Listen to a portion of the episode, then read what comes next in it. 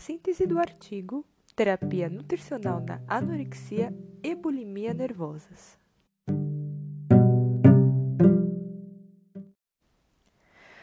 O nutricionista, ele possui um papel muito importante no tratamento de transtornos alimentares, sendo importante a sua integração nas equipes multiprofissionais das unidades básicas de saúde.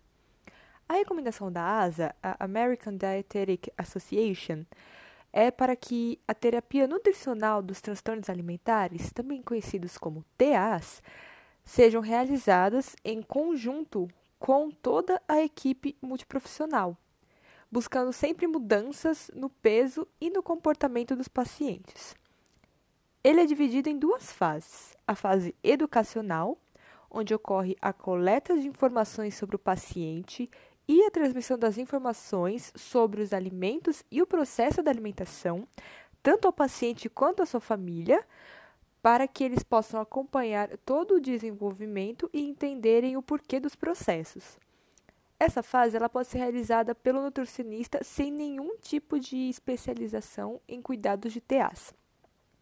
Já a fase experimental, ela busca fazer entender a relação do paciente com a comida e com o seu peso, direcionando para um tratamento psicológico para que ele possa aprender a como lidar com as situações alimentares.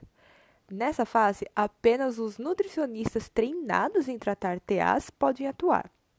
Alguns dos requisitos precisam ser que ele seja paciente com a pessoa, permita que o paciente acompanhe a sua linha de raciocínio e as suas ações entenda a situação do paciente e não aplique nenhum tipo de julgamento. A ferramenta mais importante e mais utilizada no tratamento das TAs é o diário alimentar, porque ele é uma técnica que possibilita o automonitoramento do paciente, onde ele vai conseguir exprimir e linkar os seus sentimentos na hora do consumo com os alimentos que ele está consumindo possibilitando um autoconhecimento da sua situação.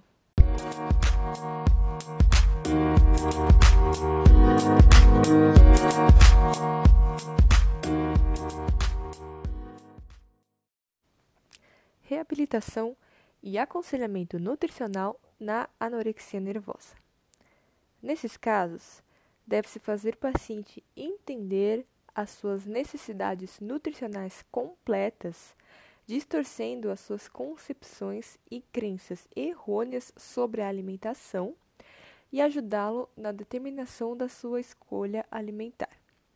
Os pacientes que sofrem de anorexia nervosa, eles não costumam ter uma alimentação constante, causando déficit de nutrientes e calorias.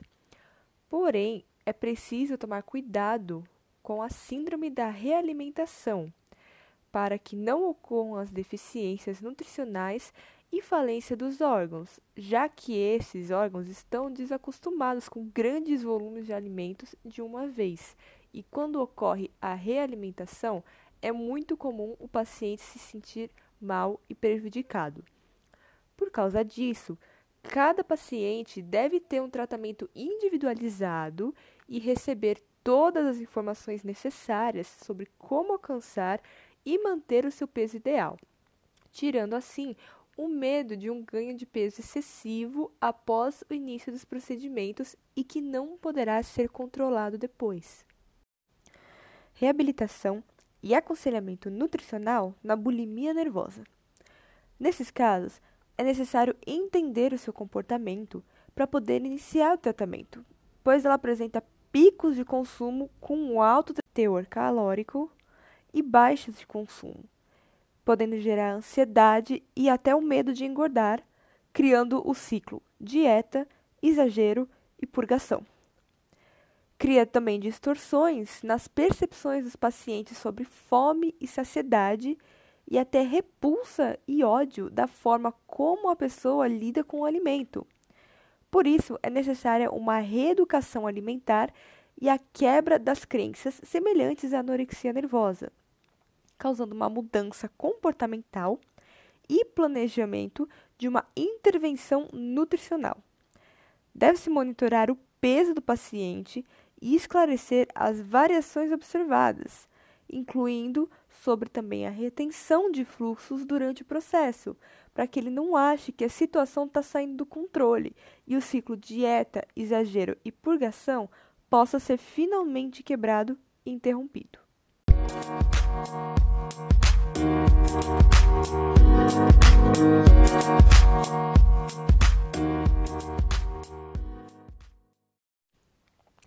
Síntese do artigo: Cuidados paliativos. Há benefício na nutrição do paciente em fase terminal? A nutrição ela é fundamental para a manutenção do estado de saúde do indivíduo, porque ela rompe com as barreiras simplesmente fisiológicas, sendo também um ato social e cultural.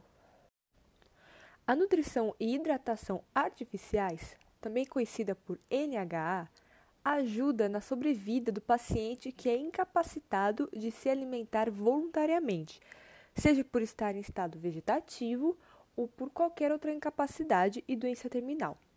Porém, em pacientes terminais, deve-se averiguar tais procedimentos não causem desconforto ou então seriam procedimentos realmente necessários. Por isso, precisa-se considerar o princípio ético médico da não maleficência ao paciente.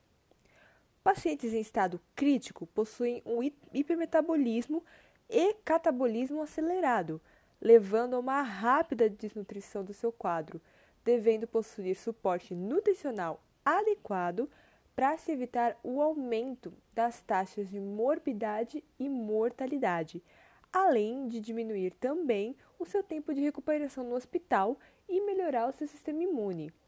Nesses casos, as nutrições enteral e parenteral se tornam extremamente necessárias, mas não antes de serem realizadas avaliações muito criteriosas, como a presença de desnutrição calórico-proteica, vias gastrointestinais capazes de tolerarem as formas nutricionais administradas e o consumo inadequado de alimentos, por, de alimentos por pelo menos sete dias.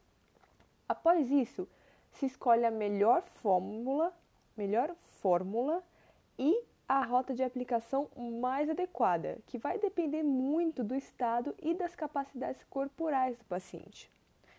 Deve-se também tomar um cuidado com o desenvolvimento de possíveis infecções decorrentes desses procedimentos principalmente em pacientes que estão em estado crítico, além da superalimentação, a azotemia, que é a elevação de corpos nitrogenados no sangue, a sobrecarga gordurosa, hipertrigliceridemia, hipercarptenia, hipercapnia, que é o aumento de CO2 no sangue, e a acidose metabólica.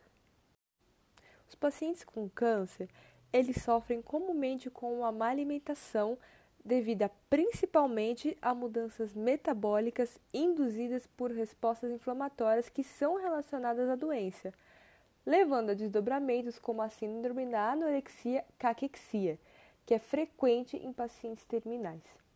As intervenções nutricionais, tanto parenterais quanto enterais, possuem resultados muito conflitantes em vários estudos sobre o quanto elas realmente aumentam a sobrevida do paciente, mas ainda assim elas são aplicadas nesses casos.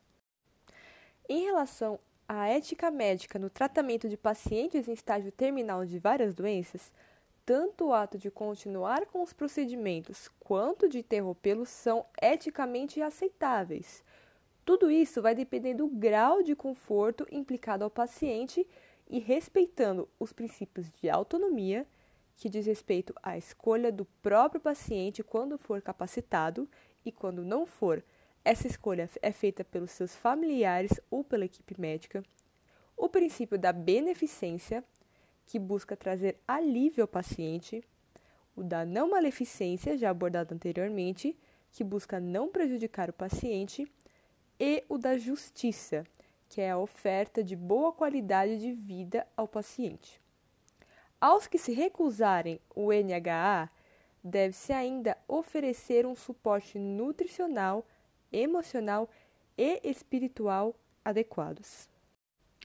A nutrição e hidratação artificiais, conhecida por NHA, ajuda na sobrevida do paciente que é incapacitado de se alimentar voluntariamente, seja por estar em estado vegetativo ou por qualquer outra incapacidade.